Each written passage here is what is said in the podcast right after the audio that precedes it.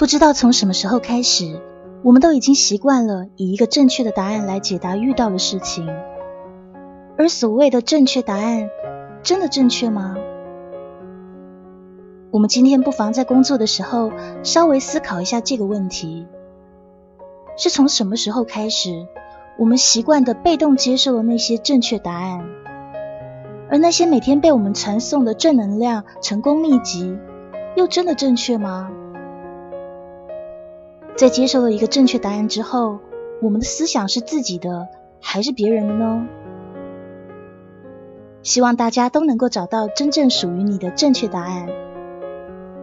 关于这一话题，我们会在近期的东山论剑中深入探讨。